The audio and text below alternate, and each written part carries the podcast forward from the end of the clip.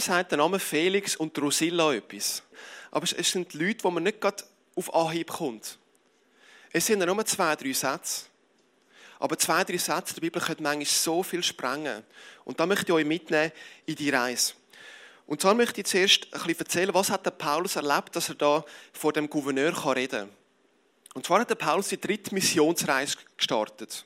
Er ist auch wieder in Griechenland, in Kleinasien, also heutige Türkei, hat dort eine Kirche aufgebaut, hat dort sehr viele Erweckungen, Bekehrungen erlebt, hat auch viele Feinde durch das gehabt, weil die Leute auch teilweise eifersüchtig sind und das Neue, das Paulus gebracht hat, nicht gehört war. Und auf jeden Fall kommt er dann kommt aufs Herz über, er muss zurück auf Jerusalem. Er will wieder zurück in die Mutterchurch. Zudem hat er gewusst, die Kirche ist finanziell angeschlagen, sie braucht Geld. Sie haben so viele Soziale, sie haben so viele Leute, die sie verköstigen, Arme, die dort sind, Obdachlose. Sie brauchen Geld. Und er hat in all diesen, in der Missionsreise hat er sehr viel Geld gesammelt. Und es war ihm sein Herzensanliegen, mit dieser Geldsammlung in Jerusalem zu gehen. Er ist nicht hergekommen, obwohl er gewusst hat, und obwohl er mehrfach gewarnt worden ist in Jerusalem, ist die Chance groß, dass du gefangen wirst.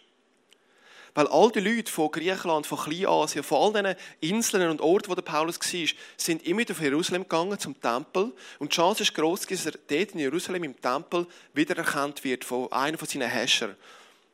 Und genau das ist passiert. Er ist im Tempel aufgegriffen worden und er ist gefangen genommen worden.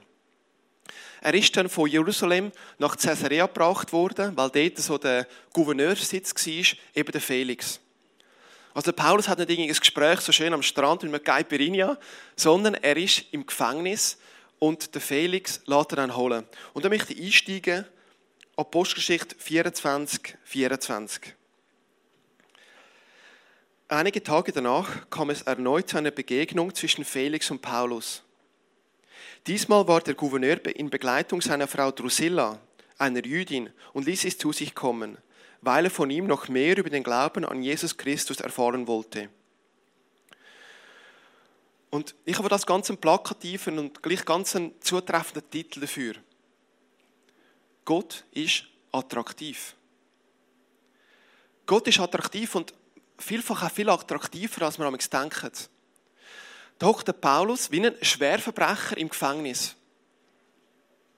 Hat nicht besonders große Lobby. Und der Gouverneur sagt aber gleich, hey, ich möchte aber trotzdem alles von ihm hören. Und er hat sogar seine Frau dabei.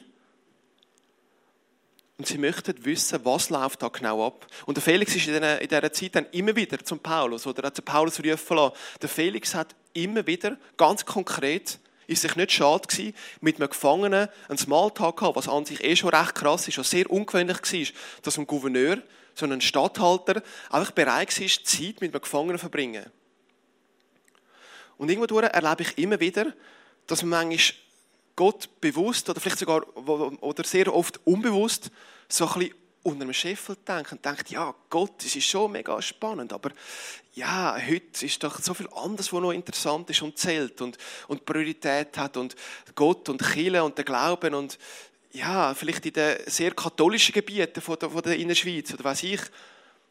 Aber Gott ist so ein attraktives Thema. Es wirkt nicht immer gleich, weil man nicht gerade irgendwo durch eine, jeder kommt und sagt, hey, was hast du gestern, bist du gestern Kirche, weiß ich. Wenn man aber ein bisschen forscht, wenn man aber ein bisschen umfragt, es ist so eine Sehnsucht um nach mehr. Das habe ich in so vielen Gesprächen schon erleben Wenn man mal austauscht über dies, über Sport und Ausgang und Film und was ich was, dass es plötzlich über Gott geht. Dass man plötzlich sagt, hey, ich kann in eine Kirche und das fängt, das fängt mega vorwärts gehen, in einer Small Group, wir tauschen aus, wir haben eine gute Zeit, wir beten zusammen. Und plötzlich ist das Interesse da, weil irgendwo durch, vielleicht manchmal auch unterdrückt, eine Lust da ist zu wissen, es gibt doch mehr im Leben als einfach nur die Karriere, als einfach nur Schritt für Schritt, als Ausgang, auch als Familie und Ding. Es muss mehr geben. Es gibt etwas Höheres, es gibt etwas vom Höchsten. Als ich das sehr direkt erlebt habe, ist im Alf-Life-Kurs, den wir angeboten haben, in der Schweiz, wo auch einige Leute zum Glauben gekommen sind. Und es ist immer wieder sensationell und so stark zu wenn, wenn Menschen, die, die keine Ahnung haben von, von Gott. Einfach nach dies nach, Abend für Abend, den Gott kennenlernen und merken, hey, das ist nicht nur eine gute Sache, weil es gibt ja auch viele Sympathisanten und das ist ja schon mal gut, oder? Aber man anfängt vom Sympathisant zum Nachfolger werden. Wenn man sein Leben in Gottes Hand gibt, wenn man anfängt, Sachen an, angehen, die man immer vielleicht versucht hat, aber nie Kraft aufgebracht hat, bis zum Endschluss zu bringen. Und das zu sehen, wie, wie, wie attraktiv die Botschaft ist, wie attraktiv eben der Gott ist. Mit Augen in Augen sehen, wie jeder Abend mehr verändert wird in den Herzen dieser Menschen. Das ist so eindrucksvoll. Mich hat es wirklich mega echt begeistert sehen, wir haben einen wunderbaren Gott, er hat eine wunderbare Botschaft. Und das sollen wir uns nicht scheuchen. Im Gegenteil, das sollen wir selbstbewusst und ganz natürlich auch raus, raustragen. Wie der Paulus auch. Auf jeden Fall, der Paulus hat die Möglichkeit, dann mit dem Ehepaar zu reden. Und da möchte ich weiterlesen, Vers 25. Doch als Paulus die Rede dann auf Gerechtigkeit und Selbstbeherrschung brachte und vom künftigen Gericht sprach, bekam Felix es mit der Angst zu tun. Er unterbrach Paulus und sagte, für diesmal ist es genug, du kannst jetzt gehen. Also jetzt müssen wir mal die Situation vorstellen. Der Paulus ist unschuldig im Gefängnis. Jetzt kommt nicht nur der, der Gouverneur, sondern gar noch seine Frau dazu. Also haben wir gerade im Doppelpack. Es wäre für den Paulus eine mega gute Gelegenheit können Punkte sammeln. Und zwar ohne Ende. Ja, Felix, weißt, ich bin, ich bin unschuldig drin. Ich habe so viel nieder. Das musst auch du als Gouverneur auch kennen. So viele Leute wollen deinen Job. Und bei mir ist es genauso. Ich bin unschuldig da. Ich habe so hart. Und, aber ich gebe nicht auf. Und ich weiß, Gerechtigkeit wird zeigen, weil wir einen guten Gott haben und auch einen guten Gouverneur. Was ich. Er hat so viele Möglichkeiten gehabt, auf sich zu lenken. Und es wäre nicht böse gewesen. Er war wirklich unschuldig dort gewesen. Es wäre nicht falsch gewesen. Ich meine, hat sogar den Felix hatte seine Frau noch dabei gehabt. Vielleicht hätte er auf das noch kalkulieren dass vielleicht die Frau nach die ganze Zeit sagt, ja Schatz, mir tut das so leid, er ist im Gefängnis und unschuldig und er macht doch etwas und so. Ja, wäre noch möglich, dass es so hätte können sein, oder? Auf jeden Fall, der Paulus, er macht es nicht. Er tut seine menschlichen Bedürfnisse unter dem Auftrag von Gott setzen. Und das ist sehr stark. Das muss man nicht immer im gleichen Maß machen, natürlich. Aber in diesem Maß hat der Paulus gemerkt, in meinen Augen gefüllt vom Heiligen Geist, jetzt ist etwas anderes. Nicht darum, für deine Sache zu reden. Weil ich bin in Gott, ich habe deine Situation im Griff, ich habe deinen Prozess im Griff. Verkünd die Wahrheit. Verkünd, was dran ist. Und der Paulus, gefüllt vom Heiligen Geist, tut messenscharf ihre Leben hineinreden. Und das möchten wir zusammen anschauen die drei Punkte, wo der Paulus antrifft, äh, eben der zweite Punkt, dass der Paulus ganz klar in das Leben von diesen beiden redet. Der erste Punkt, Gerechtigkeit betrifft den Felix. Der Felix, der Gouverneur, ist ein Emporkömmling und ein Skrupelloser dazu. Also ein skrupelloser Emporkömmling, wo, wo nichts schade war, auf den hohen Posten zu kommen. Der sich aufgekämpft hat mit Intrigen und allem drum und dran. Wirklich sehr eine, eine sehr schwere, eine sehr negative Figur so, so gesehen. Wobei es ist, es ist eigentlich an der Tagesordnung gewesen, dass wenn man so einen höheren Posten hat, dass es sehr selten war, dass man das einfach nur, nur mit Leistung und nur mit, mit Menschenfreundlichkeit geschafft hat. Und ich meine, an, an einen Job anzukommen ist das eine. Den Job zu behalten ist einmal eine ganz andere Geschichte. Nicht selten haben damals Könige oder, oder eben Gouverneure alle potenziellen Leute umbringen lassen. Einfach in Gefahr, dass dann nicht, dass noch irgendjemand kommen und eine Platzstreitung machen kann. Als erstes Mal, der Felix hat alles dafür gemacht und hat Gerechtigkeit mehrfach ausgehebelt, so an den Job angekommen. Und dass er sich doch einige Jahre können haben dort, hat er sehr, hat er doch einiges auch gemacht, dass er, ähm, dass er den Job behalten, dass niemand in die Quere gekommen ist, dass niemand zu nahe gekommen ist, der können ihm den Platz streitig machen. Und ihm hat der Vater gerade gesagt über die Gerechtigkeit, wo Gott, wo Gott gibt und dass er ähm, das letzte Wort wird haben. Vater gerade. Der Drusilla sagt der Punkt über Selbstbeherrschung. Und das ist da in körperlicher Hinsicht gemeint. Man könnte auch Enthaltsamkeit sagen. Drusilla war, wie gesagt, eine Jüdin. Und sie hat, wo sie dann als junge Frau verheiratet worden ist, hat man für sie einen, einen, einen Jude gesucht oder einen Mann, der bereit war, zum Judentum zu konvertieren. Das hat dann nicht auf so viel Begeisterung gestimmt bei vielen Männern, aber doch haben wir dann einen gefunden, der bereit war, das ganze Prozedere und Beschneidung und die ganze Einschnitt hat ins Leben, was es dann mit sich bringt, dass man dann den Glauben so wechselt. Man hat dann, ein Mann hat sich dann geopfert dafür, hat dann die, die Frau geheiratet. Nach ein paar Jahren aber hat sie sich in Felix verliebt oder auf ihn verführen lassen. Wie das dann genau gelaufen ist, weiß ich nicht. Auf alle Fälle hat sie dann den Mann verlassen, weil ich so vieles für sie hergegeben hat. Und es ist nicht nur, dass sie durch das auch eine Ehe ins Sand gerührt hat.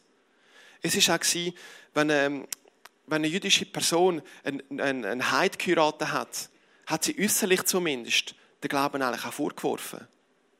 In Augen der Leute ist es wirklich ein Wegwerfen vom Glauben, ein Wegwerfen der Ehe und ein Wegwerfen von der, von der, vom Glauben.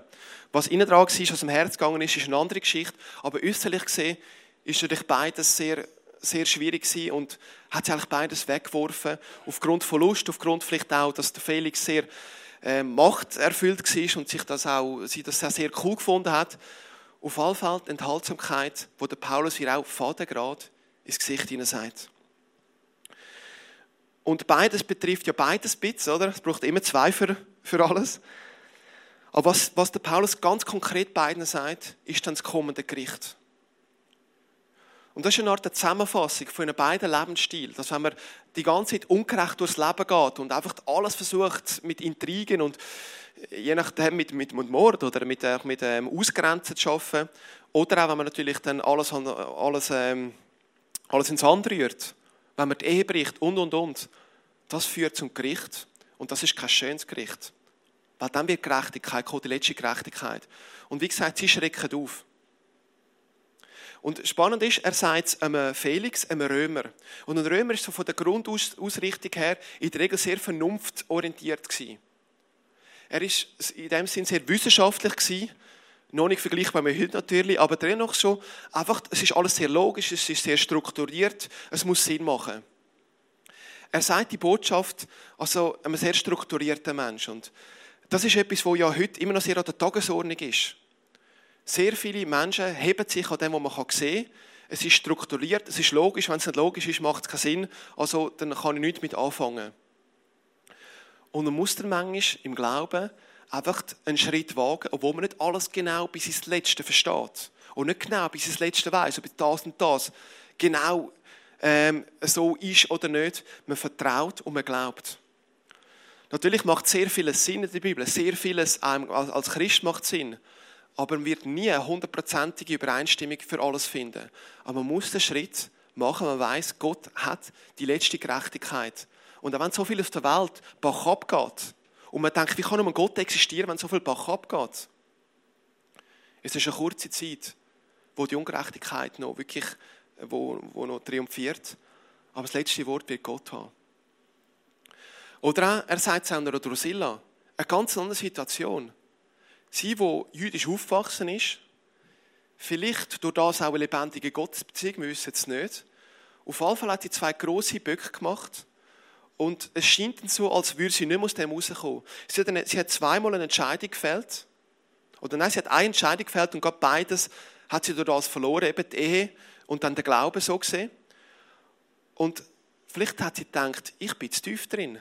Ich habe es ich ich wirklich verbockt. Was ich falsch gemacht habe, mit Gott kann ich abschliessen. Da habe ich keine Zukunft, da habe ich keine Perspektive. Wenn ich irgendetwas Kleines gemacht hätte, okay. Aber was ich gemacht habe, das kann nicht vergeben werden. Und vielleicht fühlst du dich manchmal auch so. Hast irgendwo durch einen mega Fehler gemacht und denkst, wie kann Gott mich jemals wieder richtig annehmen? Wie kann mich mein Freund, meine Freundin, mein Ehepartner, mein Kollege wieder jemals richtig annehmen, was ich gemacht habe? Aber auch da, Gott vergibt. Und wenn wir das nicht in Anspruch nehmen, dann haben wir nicht gecheckt, was Gott mit Vergebung meint. Und sehr oft erlebe ich dann, dass wir uns nicht vergeben, dass wir einander wirklich vergeben. Aber Gott hat das schon längstens vergeben. Und müssen wir nachziehen, auch gegen unsere Gefühle. Wie gesagt, der Paulus hat noch kurz Zeit für beide zusammen.